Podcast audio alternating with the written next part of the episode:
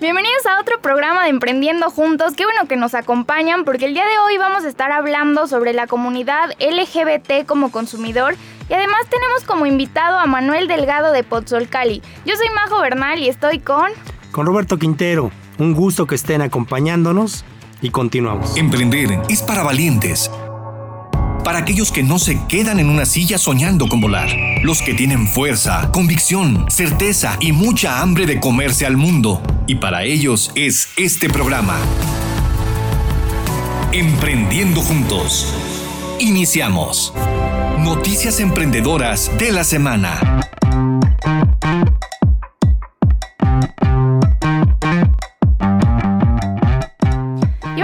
Empezar el programa Robert Auditorio con la frase de la semana que es de alguien, Robert, que tú admiras mucho. no, no, no. Ah, Esta la traje para ti especialmente porque es de don Lorenzo Servitje. Ah, qué padre. Y, y bueno, la frase es, hay que relacionarse con el personal.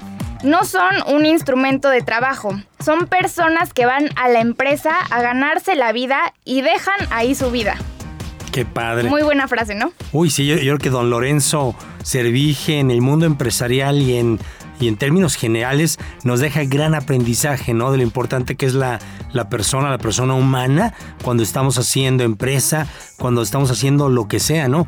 Fíjate que don Lorenzo siempre dijo que la persona es el origen y fin de la actividad empresarial, nunca es medio, ¿no? Pues finalmente hay que, hay que actuar así, ¿no? Con, con, nuestra gente, con los colaboradores, reconociendo que son el gran capital, nunca un recurso, sino el gran capital para, para hacer cosas. Eh, las empresas son lo que las personas son, no lo olvidemos, bajo.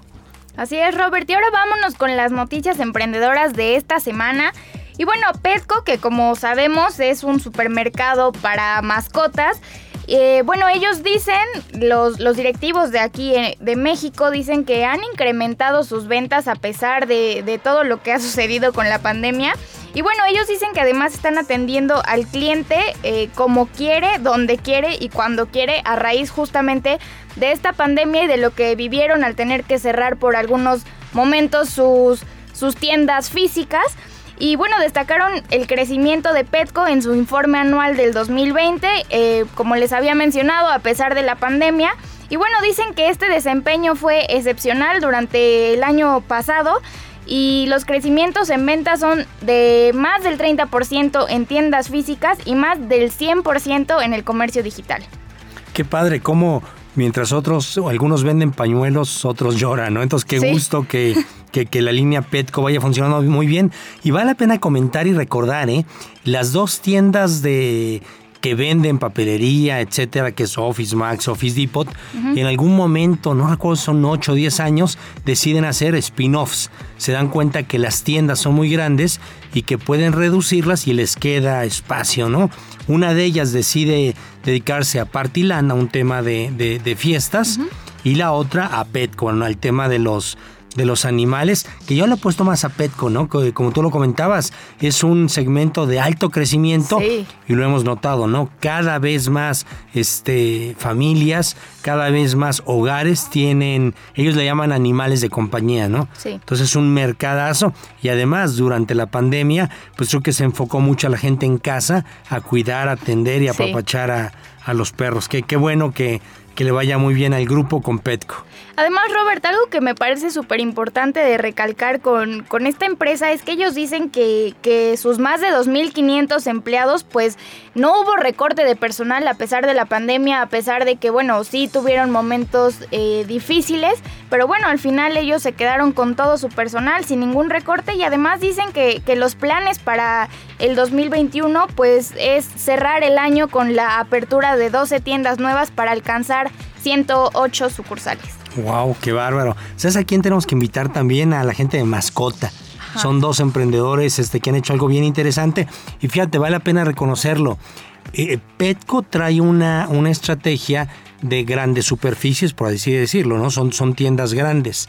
Mientras Mascota lo que ha hecho es como la tienda de barrio, digamos, el oxo del retail, ¿no? O sea, hay muchos pet, muchas mascotas y queda muy cerquita de tu casa, pequeñas tiendas de 100, 200 metros cuadrados, mientras que la, la, estrategia de Petco, pues son tiendas más grandes, ¿no? De 600 a... Sí, enormes. enormes, ¿no? A mil metros cuadrados. Y como siempre hay hueco para todo, ¿no? Para las estrategias de pequeñas unidades dispersas en toda la ciudad o de pocas unidades. En, Puebla, Petco tenemos dos nada más, ¿no? Que yo recuerde, ¿no?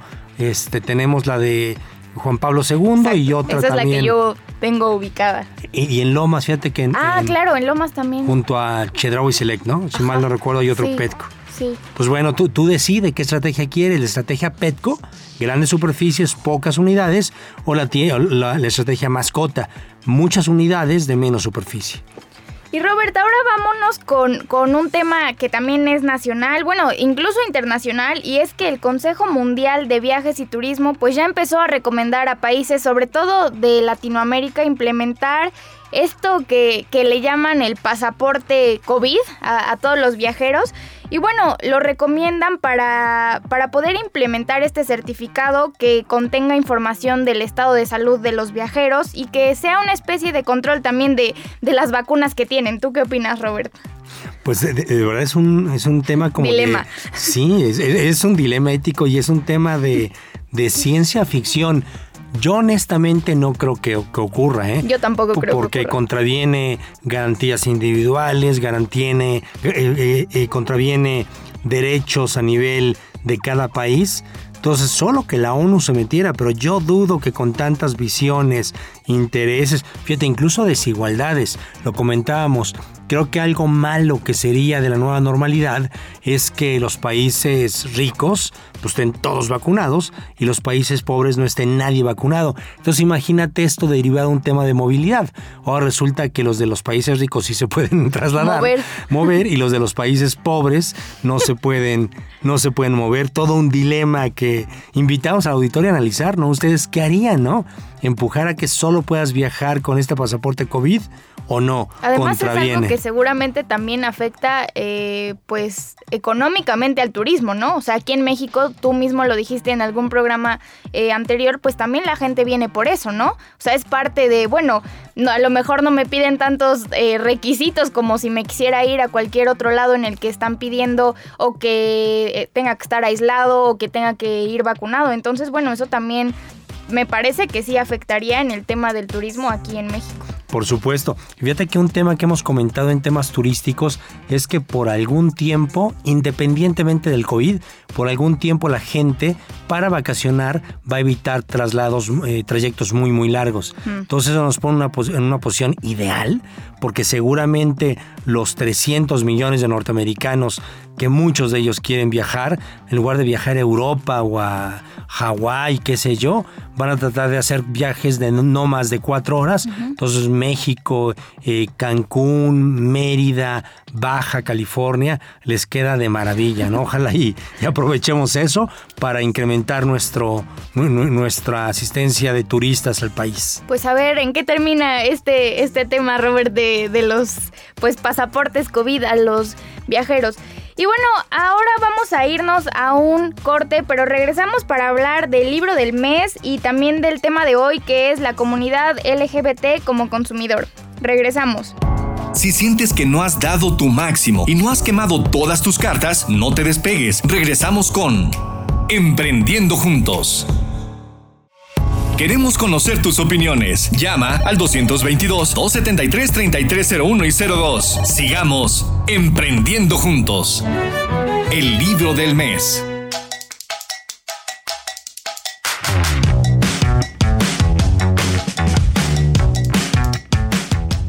Continuamos en el programa Emprendiendo Juntos y vamos a empezar este bloque Robert Auditorio para hablar acerca del libro del mes, que en esta ocasión será de Lee Iacocca, que bueno, eh, pues es una autobiografía, perdón, de un triunfador, Robert, así se titula eh, este libro. Y bueno, como sabemos, él es expresidente, fue expresidente de Ford y de Chrysler y, y bueno, eh, una carrera muy exitosa, ¿no, Robert? Así es. Fíjate que para los, los que tenemos 40 o 50 años bajo, Lía Coca fue como, como para ti es Steve Jobs, que veo que siempre traes frases de él, digamos. Para nosotros Lía Coca era wow. Era pues de los primeros que hablan de un tema de emprendimiento, disruptivo, el tema de aprovecha una caída para salir adelante.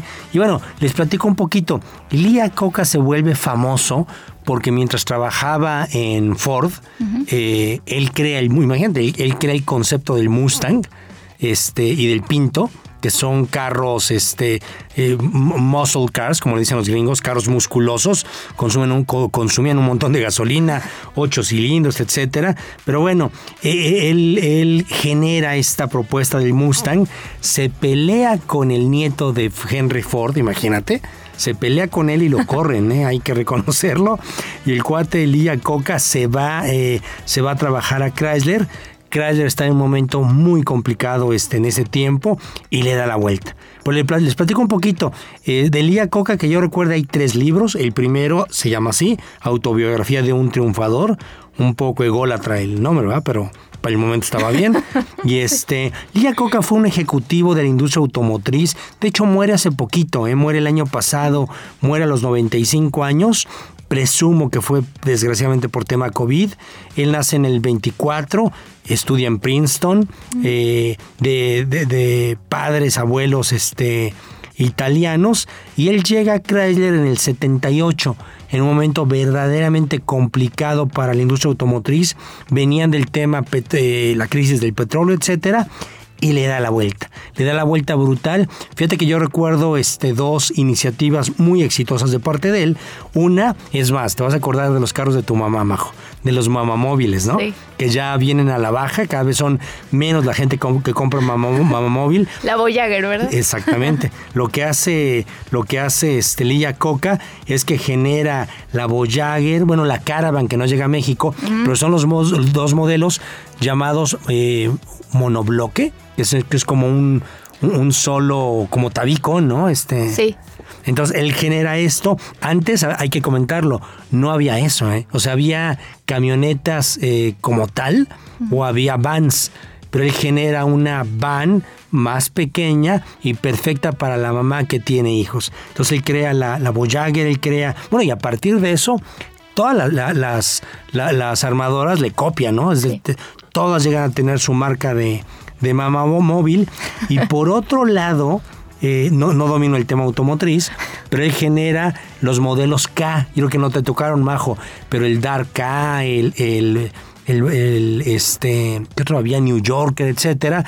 Eran carros que fíjate que tenían una característica muy interesante, que la transmisión, o sea, eh, eh, las llantas que, que, son empujadas por el carro, porque no son las cuatro, ¿no? A menos que sea un 4x4 pero no eran las de atrás o las de adelante o al revés, no domino el tema, pero él decide este, cambiarlo y además con un tema publicitario, él decía que no te empujen, tú jala.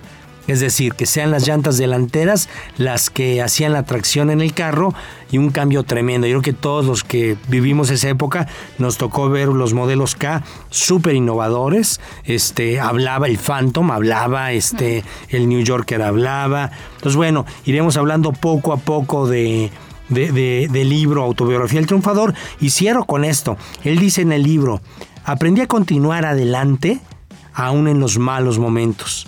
Aprendí a no desesperarme, aun cuando mi mundo se estaba destruyendo. Aprendí que no existen los almuerzos gratuitos y aprendí el valor del trabajo duro. Una, frase muy padre de, de, alguien de la generación silente, como fue Lilla Coca, que estaremos platicando de su libro en los siguientes programas.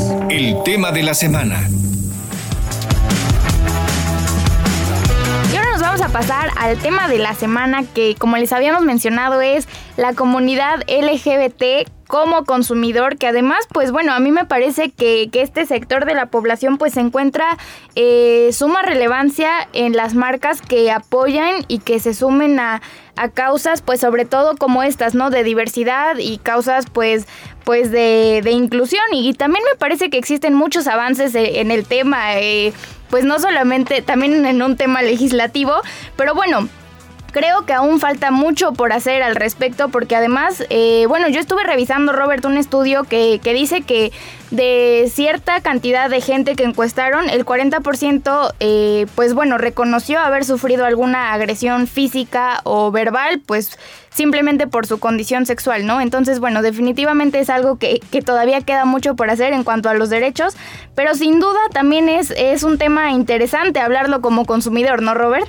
Por supuesto. Fíjate que la visión comercial de este segmento, eh, recordemos que el mes de junio este, fue, se conmemora eh, eh, el, el, orgullo LGBT y, este, y algunos datos de encuestadoras que son bien, bien interesantes. Pero bueno, primero comentemos.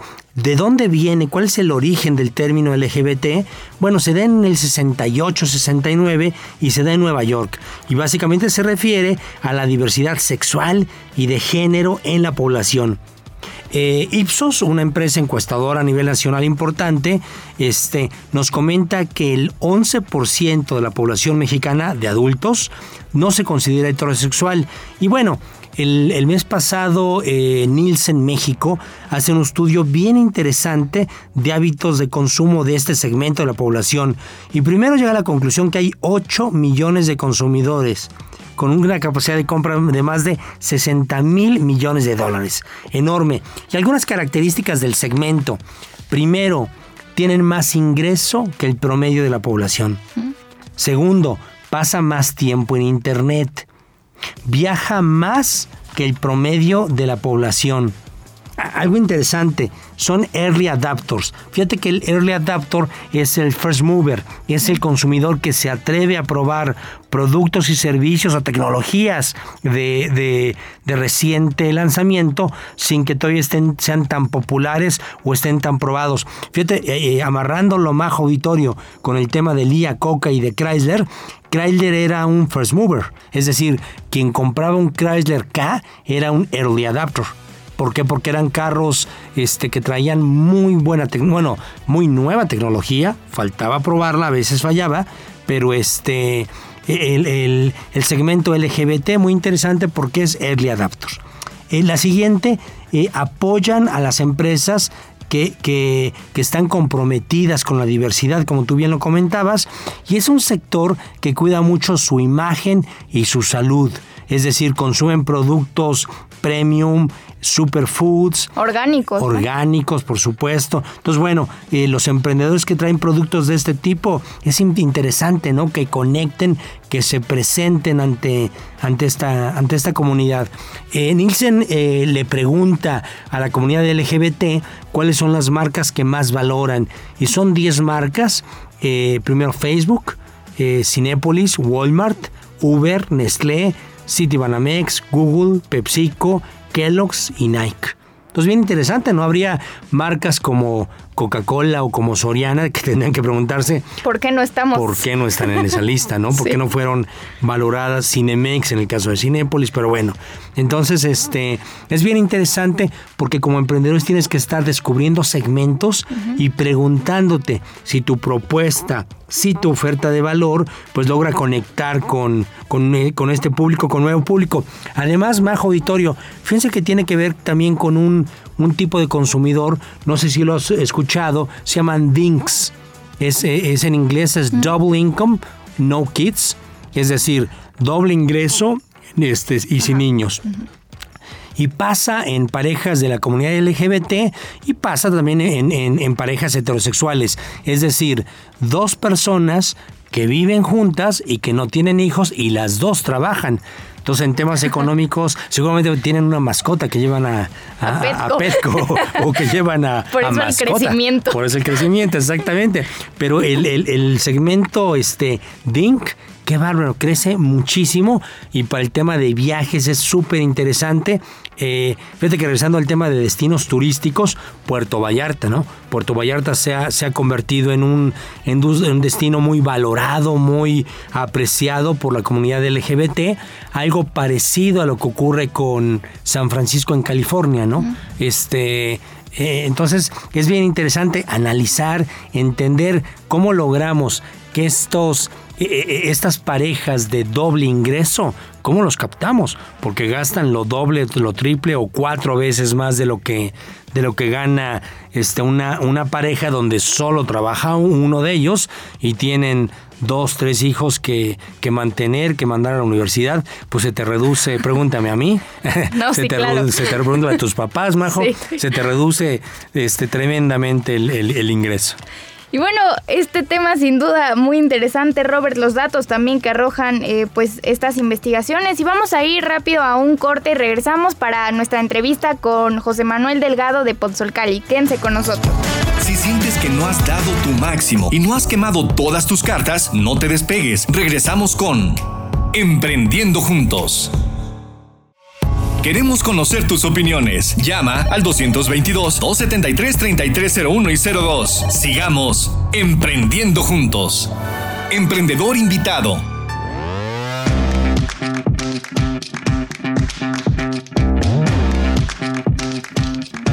Y continuamos en el programa Emprendiendo Juntos y como les habíamos mencionado Robert y yo, hoy tenemos con nosotros a Manuel Delgado de Pozzolcali. Gracias Manuel por estar con nosotros. A sus órdenes, Majo y Roberto. Y bueno, vamos a empezar esta entrevista Manuel y nos gustaría que nos dijeras en dos minutos quién es José Manuel Delgado. Bueno, yo soy un fanático de la comida mexicana, soy un fanático de la restaurantería, me encanta la música clásica, eh, me, va- me encanta la familia, pero lo que y disfruto mucho la lectura también. Oye, ¿cuál es tu placer culposo? Eh, mi placer culposo, que se pueda decir en radio, fíjate que pues hacer ejercicio, soy una persona que se levanta muy temprano, eh, me levanto todos los días a las 5 de la mañana, Wow. y este y prácticamente toda mi vida he hecho ejercicio. Eh, eso eso pues ah, es bueno para mí es un hábito padrísimo pero a veces me alejo de algunas cosas familiares o pero básicamente es por el ejercicio que me me fascina Oye, si hubiera un libro de tu vida, ¿cómo se llamaría ese libro? Mira, este, eh, a mí me gusta mucho la vida, la vida de, de San Francisco de Asís. Eh, ¿Y por qué me gusta la vida de San Francisco de Asís? Pues principalmente porque es una persona que trabaja básicamente con mucha humildad, con mucha creencia, con mucho espíritu y logra cosas maravillosas y también porque en vez de pedir ofrece es una de las cosas que más admiro dentro de las cosas que he leído es la vida de San Francisco de Asís Wow, qué padre. Oye, eh, Manuel, ¿y con qué personaje de la historia te hubiera gustado tomarte una foto? ah pues pues, y a mí me hubiera encantado es, al lado de Jesucristo Ah, muy bien. definitivamente Claro, claro. Ahí te, te llevabas la cámara, ¿no? En la, en el túnel. no imagínate sería Una fantástico Qué Eh, también con los doce apóstoles en la cena Buenísimo. Oye, en Manuel, la última cena En la última cena. Y, y pozole seguramente les ofrecerías, Sí, pozole. ¿no? Ah, claro, claro. Ya, yo les ofrecería el pozole. Manuel, ¿quién ha sido clave en esta decisión tuya de emprender? De ser empresario. ¿Quién fue clave en tu decisión de, de, de ser restaurantero, Manuel? E- Ese ejemplo, ejemplo de mis padres. Siempre mi papá fue independiente, aunque en mi vida existe. Yo soy contador público de profesión. Estuve trabajando como contador público cerca de seis años, pero a la primera oportunidad que tuve eh, me fui independizando. Y, y una de las cosas que desde niño quería yo ser, yo quería ser taquero desde chico. y, y mi, y mi papá me decía que no, que como, como taquero. Total, para no hacerse el cuento cansado, pues no fui taquero, pero fui pozolero taquero.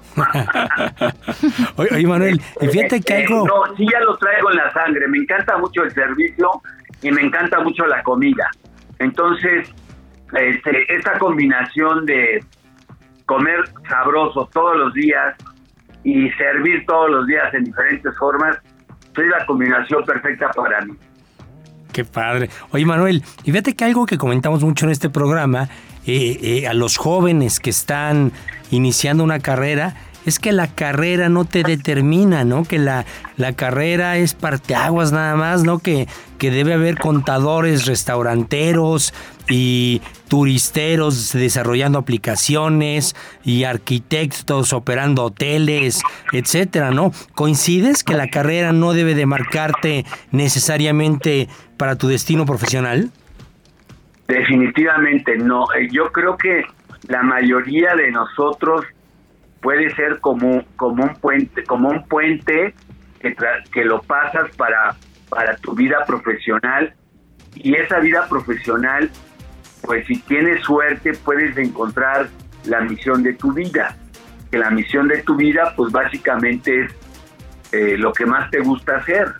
Y, y, bueno, en el caso, en el caso de los emprendimientos, eh, pues es, eh, los, empresarios estamos muy, muy acostumbrados a arriesgar, o sea, apostar, apostar a tus conocimientos, apostar a, tu, a tu producto, apostar a, un trabajo en equipo. Entonces, eh, yo creo que una de las cosas que, que, este, que necesitas para emprender es mucha seguridad en ti mismo para vencer continuamente obstáculos que se te van a presentar en la vida y que cada obstáculo va a ser más grande y pero va cada vez que es más grande es cada vez más satisfactorio el vencerlo. Qué padre, muchas gracias. Oye, una pregunta más, la familia. ¿Qué tan importante es la familia en la vida de Manuel, de un emprendedor, de un restaurantero? Mira, yo yo este eh, cuando empecé de, restaurantero, eh, sí descuidé un poquito a la familia. O sea, eh, te entregas tanto a la, al negocio que yo nunca fui a, a, a, recoger a, los, a mis hijos, a llevarlos a las escuelas, nunca fui a ninguna de sus eventos, sí me perdí muchas cosas, muchas cosas eh, eh, de alguna manera era tanta, eh, pues, ¿cómo te diré? Como una especie de, de, este, de, entregarme totalmente a, a, ser un proveedor y, y, es una de las de los de los yo creo que de la de la de la cultura que yo heredé con mi papá o, que heredamos en, en nuestra época básicamente nosotros o, yo, yo en mi caso particular, me sentía la gran obligación de proveer. En, en alguna ocasión, cuando, cuando terminé la carrera y entré a, a, a, ser contador de una empresa, pues aunque me pagaban bien, pues el sueldo no alcanzaba. Entonces conseguía trabajos extras llevaba contabilidades por fuera y trabajaba los sábados y domingos, pero básicamente era como, como algo que si no llevaba yo este, lo necesario para mi casa, me sentía yo muy mal. Claro, sí, sí. Entonces, sí descuidé mucho a mi familia, pero pues ahora me estoy reponiendo. Qué bendición, sí. O te lo digo porque, por ejemplo, todo, eh, este, tengo la fortuna de, que este tres de mis cuatro hijos trabajan conmigo eh, y eso pues me ayuda muchísimo. Eh, y, y, trato de convivir mucho con ellos. Ya, de, ya, ya tiene algunos años de que eh, ya no soy tan fanático del trabajo, porque si te vuelves este, pues una persona que, que te dedicas básicamente a trabajar. Claro. Me, me, programaba mi esposa vacaciones porque yo no, yo no pensaba que eran necesarias las vacaciones. Pero en fin, este sí es una para para yo creo que para lograr cosas sí sí necesitas un equilibrio. Pero eso lo eso lo lo, lo vas deduciendo con los años. Claro, con el tiempo. Yo en lo particular siento que al principio tienes que ser, pues, eh, muy, trabajador, muy trabajador. Sí, muchos sacrificios, ¿no? Fíjate que no, porque es, eh, este, te gusta tanto tu trabajo que no, que de alguna manera no lo, no lo sientes como sacrificio. Esa es la realidad. Cuando exactamente lo que te decía, si encuentras algo que te fascina y que es parte de tu misión, no importa las horas que trabajas. Sí, sí, al final lo, lo disfrutas tanto que no es chamba, ¿no? No es chamba. Entonces, la realidad los que sufren son los allegados, tú no. Claro. Eh, eh, Manuel, ahora platícanos un poquito, sucesión, de, aunque eres muy joven, este, me consta, ¿qué, ¿qué planes de sucesión? ¿Quién esperas que continúe el grupo y tus esfuerzos empresariales? Bueno, mira, este, no, nosotros ya estamos eh, retirándonos. Este, como tú sabes, el negocio es un negocio familiar. En mi caso, yo soy el director de la empresa. No, yo, yo, yo el próximo mes cumplo ya 74 años. Qué bien.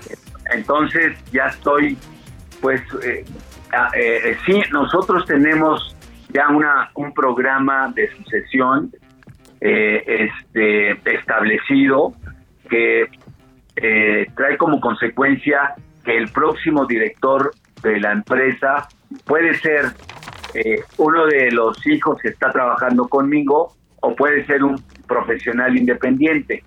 Eso lo, ya lo decidirá el Consejo de Administración. Buenísimo. Oye Manuel, vamos a ir rapidísimo a un corte y regresamos para seguir con esta entrevista. Quédense con nosotros. Si sientes que no has dado tu máximo y no has quemado todas tus cartas, no te despegues. Regresamos con Emprendiendo Juntos.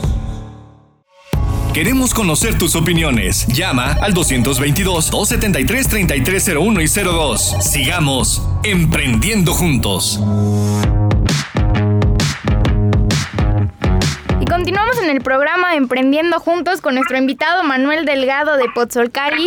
Y bueno, Manuel, nos decías, estábamos hablando antes de irnos al corte sobre la sucesión y, que bueno, está en tus planes que se quede uno de tus hijos o alguien independiente, ¿no? Nos decías. Así es. Eh, cada, por ejemplo, uno es director de operaciones, eh, otro está en el área de finanzas y otro está en el área de banquetes pero, ah, pero también tengo algunos sobrinos que también están dentro de la organización y que también están participando para, para esta sucesión. Uno es la directora de compras y, este y otra es la directora de recursos humanos. Así que hay, hay de dónde escoger. y definitivamente eh, la idea es la de continuidad. Nosotros eh, por ejemplo, este año, el, más bien eh, en septiembre del año pasado, ya pusimos un pie en Estados Unidos. Le estaba comentando a Roberto que abrimos eh, el, el, primer restaurante. No se llama Pozzolcali, se llama Morra Mía. este, lo tenemos en El Paso, Texas, y va con mucho éxito, bendito sea Dios. Y el plan de expansión, pues sí, ahorita está estancado eh, definitivamente aquí en la, en, la Ciudad de México nosotros eh, con la pandemia tuvimos eh, varios descalabros importantes que nos estamos recuperando, bendito sea Dios. Oye, Manuel, una pregunta. ¿Será la pandemia el reto más grande que has vivido como restaurantero en la historia? ¿O... Sí, sí, no. Definitivamente, todo lo que... No, este Roberto, no sé si te acuerdas yo entré en el 95 eh, como presidente de la Cámara de Restaurantes. Sí, claro, a nivel nacional, claro. Eh, fue cuando hubo eh, este una devaluación terrible cuando este salía este presidente este Salinas y entraba Cedillo, ¿no? este ¿cómo se llama? El Cedillo, Ernesto Cedillo, ¿no? Sí, Cedillo. Eh, eh, este, y hay una devaluación catastrófica. en, el, ese 95 cerraron 35 mil restaurantes en, en, en, el 95. Y ahorita, ahorita yo creo que fácilmente es el doble o tal vez más. hay, hay este, eh, y aparte hay problemas. Eh, los que están operando, los restaurantes que, que estamos operando, los, restaurantes que hemos podido salir de la crisis y que estamos operando, traemos deudas. O sea, traemos una crisis fuerte todavía que, que durará varios años en salir. En el caso de nosotros, eh, cerramos seis franquicias y cuatro Pozzolcalis. Significa prácticamente 10 unidades. Eh, si, si nosotros abriéramos dos unidades cada año, estaríamos atrasados cinco años. para reponernos, para reponernos a, lo, a, 2019, estaríamos, eh, estamos atrasados cinco años. Eh, en el caso nuestro, en el caso de la industria, yo creo que es muy similar. Va para la, reposición, la, reposición de todos los restaurantes que se han cerrado y llegar a las ventas que estábamos acostumbrados, van a pasar varios X tiempos, sí. De acuerdo, qué bárbaro, qué fuerte. Aunque la reposición ha sido rápida, te voy a decir que nosotros esperamos, yo creo que para mayo de, del próximo año, ya estar arriba del 100% en las ventas. Qué maravilla, así como el 2019 ya, ¿no? Sí, sí, definitivamente. algunas unidades inclusive nuestras ya están llegando al 90% de las ventas del 19, pero hay otras que están trabajando al 40%. Oye, Manuel, una pregunta. ¿Y, la opción de delivery, etcétera, aplicó para Pozzolcali? ¿Funciona para el producto o no, no jaló? No, muy, muy bien. Eh, eh, este, nosotros eh, este, nos anticipamos una, dos años antes, ya teníamos servicio a domicilio con motos de nosotros. Después, pues tuvimos que contratar a, este, pues, a todas las plataformas, ¿no? Plataformas que existen. Y bueno, también eso nos salvó y nos, y nos dio la posibilidad de estar presentes con nuestros clientes. No, yo creo que definitivamente el delivery llegó para quedarse. Ya no en las magnitudes que tuvimos cuando estaban los restaurantes totalmente cerrados y que nada más vendíamos delivery. Pero, pero sí la gente ya desde, ahora sí que desde antes ya estaba haciendo buenos pedidos antes era el 5% de las ventas, ahorita tenemos casi, llegó a ser el 35% y ahorita es el 20%. Oye Manuel, ¿y nos puedes eh, platicar un poco de la historia y de los inicios de Pozzolcali? Nosotros arrancamos en 1972, este, el próximo año cumplimos 50 años. Eh, eh, nosotros a nivel familiar los negocios que, que tenía mi papá estaban en la vieja Merced o en la central, en la Merced de, aquí de la Ciudad de México. Y mi hermano Juan, junto con mi cuñado Toño, se dedicaban a la comercialización de plátanos, que era lo que se dedicaban nuestros padres. Y en aquel entonces se trabajaba muy temprano, se sigue trabajando muy temprano en la comercialización de plátano o de fruta en general. Entonces ellos eh, buscaban un trabajo en la tarde y, este pues teníamos un cliente, o más bien mi hermano Juan tenía un cliente que venía de Iguala a abastecerse y, fue cuando mi hermano le comentó a este cliente que quería un negocio y le dijo, oye, ¿por qué no vendes pozole? El pozole en la Ciudad de México no era conocido este, se hacía en muy pocos lugares y prácticamente nosotros lo dimos a conocer ya con mesas y sillas y boots eh, en una en un acondicionamiento más más este más a gusto más cómodo. Eh, eso fue el éxito vender pozole en lugares cómodos eh, y a precio muy bajo. Sinceramente entonces, este señor de Iguala nos, eh, nos invitó a que trajéramos unos cocineros de, de pozole y acá empezamos con el pozole blanco estilo guerrero y eran cenadurías, prácticamente abríamos de 2 de la tarde a 2 de la mañana. Y, empezamos con 10 trabajadores. Eh, el año pasado tenía, llegamos a tener 1.200 trabajadores, nada más en nuestras unidades. Más las franquicias, ¿no? 800. Qué bárbaro, qué, qué, padre crecimiento. Oye, Manuel, ¿y qué consejo le darías a los, a los emprendedores antes de, terminar el programa? ¿Qué les dirías para, para animarlos a emprender? Pues que, que tengan mucha seguridad en lo que hacen, que todo lo que hagan este, tengan mucha seguridad y que si fracasan se levanten y sigan caminando. Nosotros, este, es, es es muy cierto lo que se dice respecto a que cada uno de nosotros tiene una misión y esa misión es ser mejor cada día. Y ser mejor cada día es entregarse a la pasión que tú, le, que tú tienes. Yo creo que los muchachos actualmente son más aventados inclusive que nosotros en, en, aquella época. Yo, yo veo a los universitarios que, que la mayoría ya quieren ser independientes prácticamente desde que salen de las universidades. Mi consejo es que crean en sí mismos y que se asienten. Y que, bueno, lo, ideal es que hagan una buena, una buena selección de producto y esta buena selección de producto que tenga el mejor costo. Perfecto. Emanuel, pues muchísimas gracias. De verdad un honor tenerte. Este, tú sabes, te admiro desde hace veintitantos años que te conocí con nuestro presidente nacional.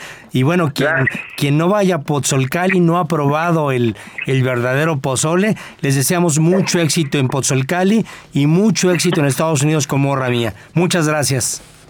Gracias, Roberto. Gracias, Majo. Gracias a ti, Manuel. A Puebla. Y gracias. también a todos los que nos escucharon. Nos estamos sintonizando el próximo fin de semana.